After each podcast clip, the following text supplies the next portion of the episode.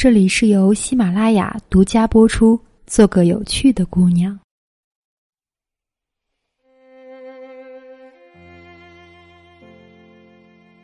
亲爱的听众朋友们，大家晚上好，我是周公子。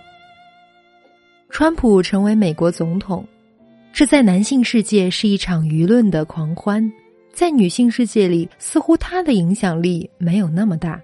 因为往往会有这样一句话，给那些挥斥方遒的男人们浇冷水：“关你屁事！”但是哲学课上老师不是说过吗？万事万物都有联系的。政治这东西其实只是人类情感的一种变形而已。所以，从女性的视角，这件事唯一可以给我们启示的是：这是不是一个自恋主义者当道的世界呢？换句话说。温良恭俭让，这样的品质，是不是在这个世界上愈发的难以生存？在这个丛林社会里，女不强大天不容吗？如果我们把美国的社会比成一个婚姻，那么其实一直以来，这个婚姻都陷入到了某种危机之中。全球化给很多资本家带来了好处，却没有给普通的老百姓带来什么好处。越来越多的生猛移民把当地的人的饭碗抢过来，眼看大家的生活每况愈下，就像是婚姻中妻子经常听到男人说的那句话：“我这么忙这么累，还不是为了给家庭更好的物质条件，还不是为了这个家吗？”这些年来，美国的政客们都是用这个逻辑给老百姓们洗脑的。如果老百姓们实在闹得厉害了，就制造一个危机。比如本拉登，就像是婚姻中女人正在闹离婚，忽然男人说：“糟糕，我的小金库被老板发现了，你老公要被扫地出门了，甚至要进局子了。”这时，女人立刻进入到紧急动员的状态，完全忘记了之前的种种抱怨。但这样的游戏玩久了，就会有一个边际效应。我们会想：什么伊拉克？什么事业危机，关我屁事呀！有人说，川普和希拉里就是真小人和伪君子之战，而我们的人生其实也在面对这样的选择。什么是伪君子？意识层面的伪君子就是心机婊，比如希拉里，他说的很多话就等同于一句：“你妈是为了你好。”他主要说的就是让你不断的付出，为了一个遥远不知道什么时候而实现的梦而努力。潜意识上的伪君子，也就是老实人，比如一个女人明明遭遇老公出轨，还要强迫自己相信对方。既然爱，就要选择相信自己，蒙骗自己，还以为能骗得过。比如一个男人明明很需要女人的理解。很想要一个可以安全的栖息的家，却告诉自己这些婆婆妈妈的根本不重要。为了孩子，我就忍受这个女人吧。心机婊们用各种的说法框定他人，老实人用各种说法限制自己。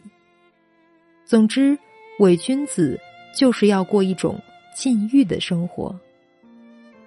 可是真小人不一样。真小人最大的特点就是不以为耻，反以为荣。也就是说，他是主动营造自我的形象的，而非像伪君子那样不断认同社会的标准。事实上，川普和希拉里最大的不同是，他热爱各种非议，私生活混乱，偷税漏税，口出狂言，发表种族歧视和各种疯癫的说法。但他知道自己是站在大众这边，他把一切打破边界，都重新定义为有个性，要砸烂这个虚伪的世界。为什么他要不断的砸烂什么东西？因为虽然川普已经功成名就，但他的内在是永远的青年，永远的屌丝。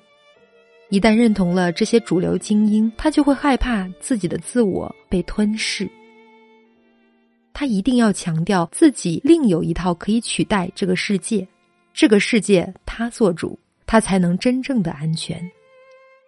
事实上，他是一个彻底的孤独者，因为他一生都在开除这个世界，都无法和任何人融合，他要不停的战斗下去。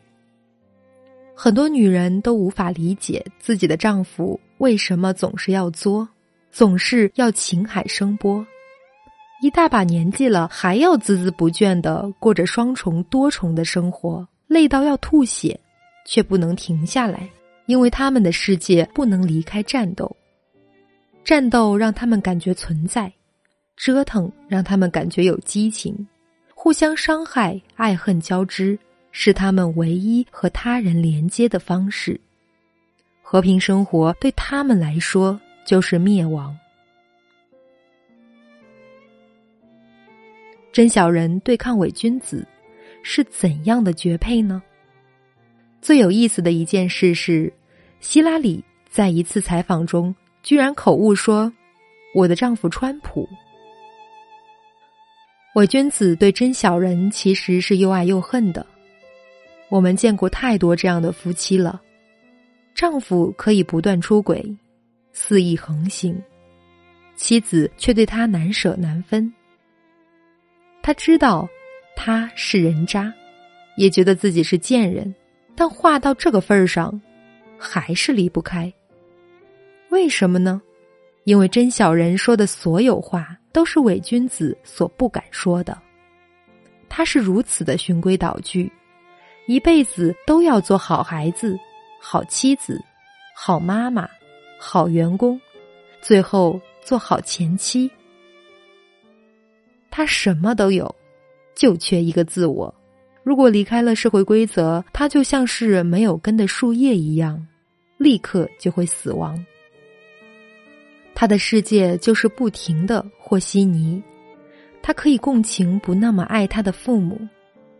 可以共情滥情的丈夫，可以共情把他折腾到要疯的孩子，唯独不能共情自己。她自恋的老公好像永远都是搅屎棍，她要和父母战斗，和社会战斗，和妻子战斗，和孩子战斗，和小三战斗，唯独不能和任何人和解。就这样，和稀泥和搅屎棍。就成为世间最绝配的了，因为和稀泥需要搅屎棍把他逼到墙角，只有他的人渣才能逼出他一些真实来。如果他没有登峰造极的伤害他人，他是不能反击的。他一定要攒累到足够点数，才能说服他心中的温良恭俭让。他需要一个野兽，才能释放自己的兽性。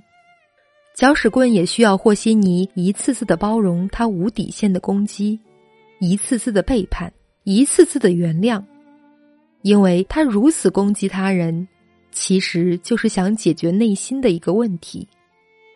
如果我不攻击别人，我还能活下来吗？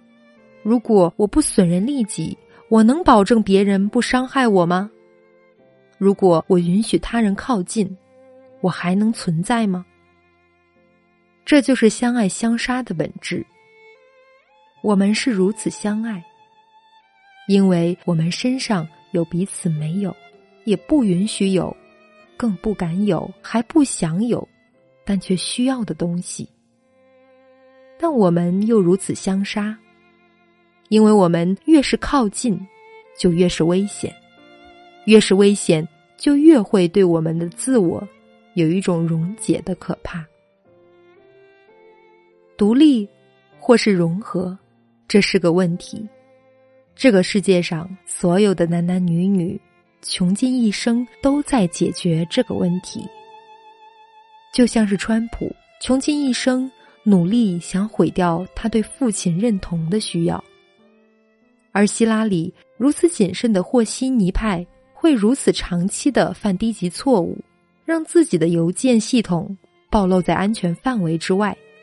也许在潜意识里，他渴望真实，渴望毁灭，毁灭他所有的面具。这样，他的真我才会真正的重生。有趣的是，西方社会每过一段时间，都会有一群野蛮人闯入到主流人群的世界，试图当家做主。就像是中国古代，每过一段时间，都要有异族入侵，以丰富中国文明的血液和基因。六七十年代的嬉皮士运动和今天川普发起的 “low 逼”风暴一样，而中国社会正在做相反的事情。无论是红卫兵运动，还是今天的王宝强事件，都会激起人们对于伟大父亲的渴望。我们希望有一个强人或者强大的政府来好好保护我们备受真小人伤害的世界。西方世界不断呼唤真小人来砸破伪君子的世界，文明却要不断的建立一个伪君子的世界，以防御真小人们入侵。这样有趣的文明走向，意味着我们真的处于两个不同的世界。西方世界需要更多的解构，而中国则需要更多的建构。解构的好处在于，我们可以拥有更多的创造性。就算是最美好的生活，如果一旦脱离了人性的黑暗、猥琐和低级，都会变得毫无乐趣。构建的好处在于，我们可以拥有更多的稳定性。就算是再嗨的生活，我们也会受不了折腾。我们中国当下的社会恐怕是太闹腾了吧？美国社会想要抛弃的那套主流生活，其实却恰恰是我们中国人最渴望的。因为当儒教文明衰落以后。我们不知道该用什么样的三观去爱彼此，爱这个世界，但我们知道，比起社会的改变，我们其实更容易做的，是我们在内在的世界寻找答案。你是真小人，还是伪君子？你的世界需要构建，还是需要解构呢？有喜欢节目的朋友，可以订阅我的节目。在节目更新的第一时间，您将会收到节目更新的消息。今晚的分享就到这里，晚安。